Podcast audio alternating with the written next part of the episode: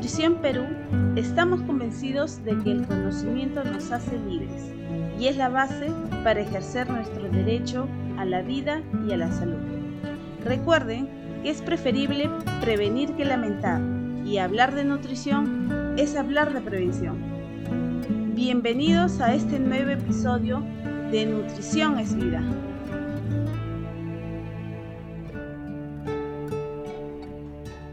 Bienvenidos a un nuevo episodio de su programa Nutrición es Vida. Les habla su seguro servidor, el licenciado Roy Miranda. El día de hoy en este episodio hablaremos sobre el crecimiento de los niños y de los adolescentes. Yo sé que muchos de ustedes estaban esperando este tema porque nos escriben y nos preguntan por qué mi hijo no está creciendo como lo hacen sus compañeros, al ritmo que hacen sus compañeros, sus amigos, o cuando comparamos la talla de nuestros niños con otros niños. Estas preguntas las vamos a desarrollar el día de hoy, así que prestemos mucha atención. Comencemos.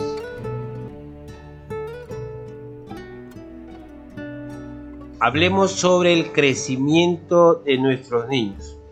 Inicialmente, cuando nacen nuestros niños, tenemos que llevarlos al control de crecimiento-desarrollo.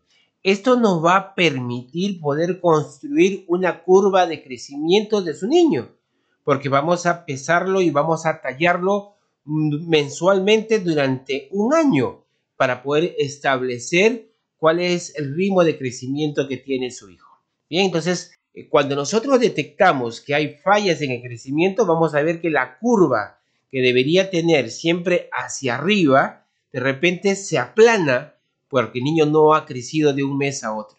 Hay muchos factores que pueden hacer que esto ocurra.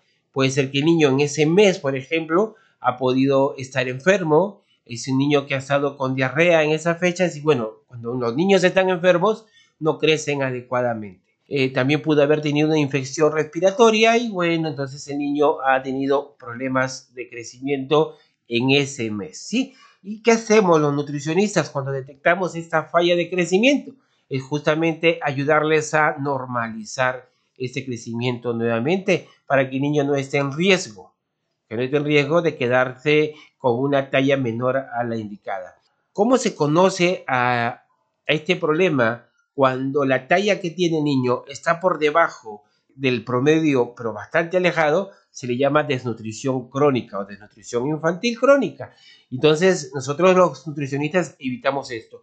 Y no se trata de realmente evitar que sea un niño de talla corta, sino se trata de que si hay un tema de desnutrición, también tendremos afectado el desarrollo eh, neurológico y desarrollo del niño para sus potencialidades. Entonces, por eso nos preocupa la talla, porque es un indicador de cómo nos estamos alimentando. Sin embargo, también hay otros factores que van a intervenir.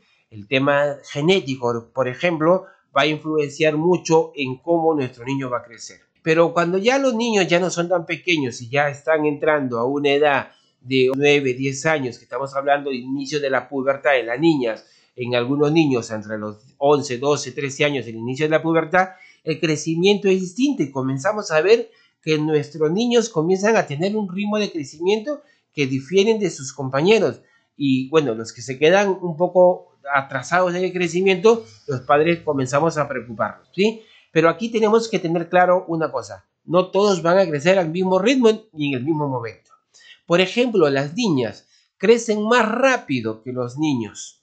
¿Por qué? Porque ingresan al estado puberal antes entre la edad de los 10, 9 años, incluso ya están iniciando la etapa puberal, con el crecimiento de los senos, que es uno de los eh, eh, primeros indicadores que se dan en, la maduración puberal en las niñas y en los niños a partir de la edad de los 10, 11 años con el crecimiento de los testículos.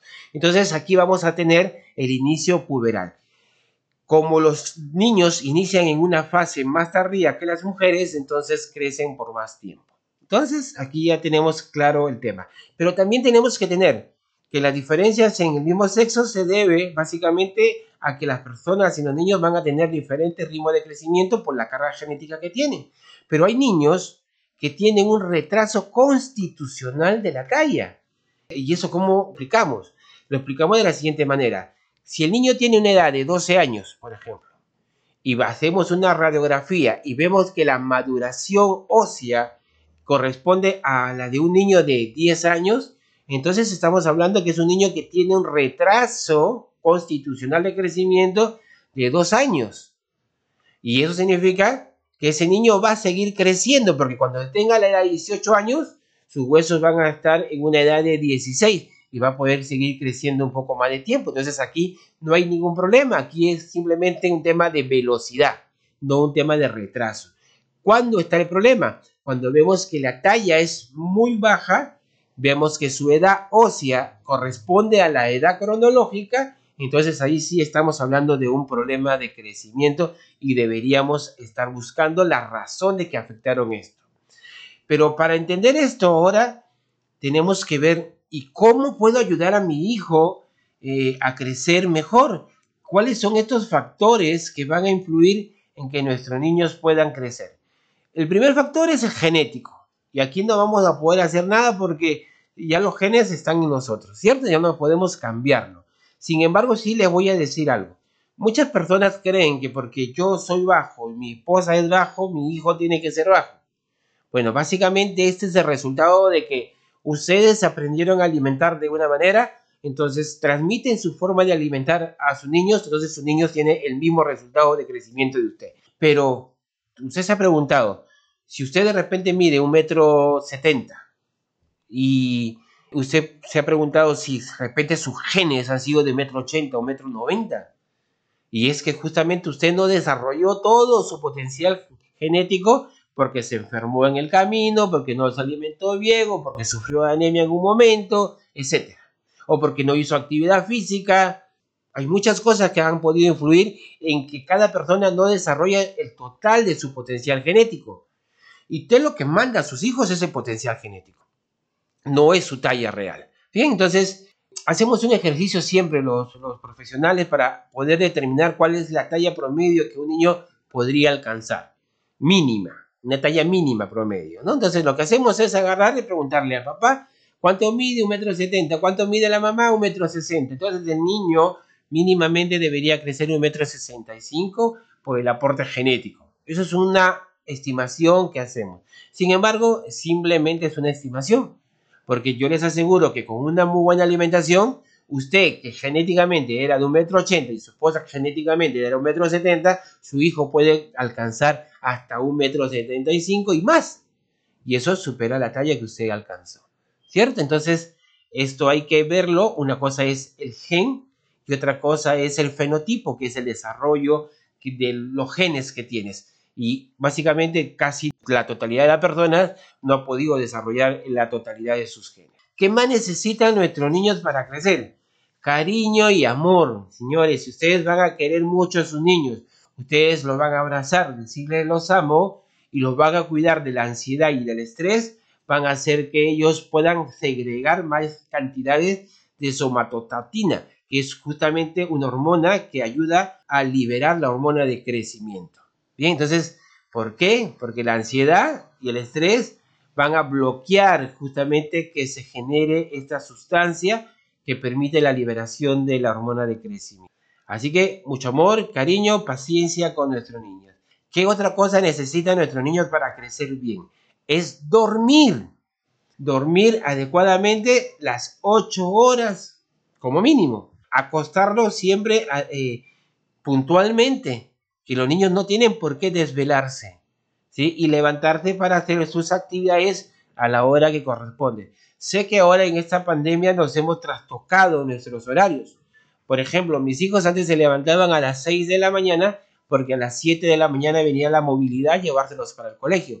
Pero como ahora tienen las clases aquí en casa, tenemos el tema de que se levantan un poco más tarde porque las clases se inician en la computadora a las 8 de la mañana, ¿no? Entonces tienen un poco más de tiempo para dormir. Sin embargo, como están durmiendo eh, una hora más eh, en general, también hemos podido retrasar una hora más para que se acuesten. Eh, entonces se están acostando a las nueve y media de la noche, ¿no? Y hasta la hora que se levantan, mis hijos han superado las ocho horas de, de, sueño, de poder haber dormido adecuadamente. ¿Qué otra cosa ayuda a nuestros niños a crecer bien? Es la nutrición, la alimentación. Si nosotros les alimentamos saludablemente y le damos todo lo que necesita, el niño va a poder crecer. ¿Ustedes imaginan construir una pared sin ladrillos? Pues los niños también, nuestro cuerpo necesita esos ladrillos que hay que pensar que son los alimentos los que nos van a dar estas sustancias para poder crecer. Los niños necesitan calcio para formar los huesos, necesitan proteínas para seguir creciendo, necesitan también de energía para sus actividades físicas. Otra cosa que ayuda a nuestros niños es la actividad física. Esa actividad física ayuda a que nuestros niños puedan crecer porque estimulan la hormona de crecimiento. Hay ejercicios especiales para promover el, crecimiento de nuestros niños y son los ejercicios de estiramiento. Esto va a ayudar a que nuestros niños puedan crecer adecuadamente. Otra cosa más que va a ayudar a nuestros niños a crecer es cuidarlos, cuidar de su salud. ¿sí? Tener sus vacunas completas, llevarlos a sus controles, eh, siempre mantener la zona higiénica donde juegan, donde comen, porque evitar que se enferme va a evitar que justamente no aproveche los nutrientes que tienen. Entonces, con estas condiciones nuestros niños van a crecer adecuadamente. Y yo le voy a contar algo más, que los niños que tienen obesidad y sobrepeso no van a crecer como debe ser, porque la cantidad de grasa corporal hace justamente que la hormona de crecimiento no cumpla el rol que debe cumplir.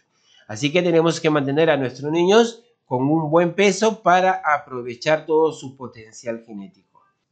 Bien, hablar del crecimiento, en realidad nos podríamos tener aquí una hora y hablar de muchos conceptos más que tenemos para el tema de alimentación en nuestros niños y en nuestros adolescentes para lograr una buena talla. Eh, sin embargo, esto es una introducción para ir desarrollando en los siguientes episodios, tema a tema, cómo podemos alimentar a nuestra familia adecuadamente, no solamente a los niños, sino a toda la familia, porque toda la familia tiene derecho a estar saludable. Así que a todos los padres, atentos con el crecimiento de sus niños, no solamente por el tema de la talla, ya saben que es el potencial que va a desarrollar en ellos, no solamente de físico, sino también en su capacidad de aprendizaje, su capacidad intelectual, su capacidad en el futuro de dar bienestar a su familia. Es todo en este capítulo, en este episodio.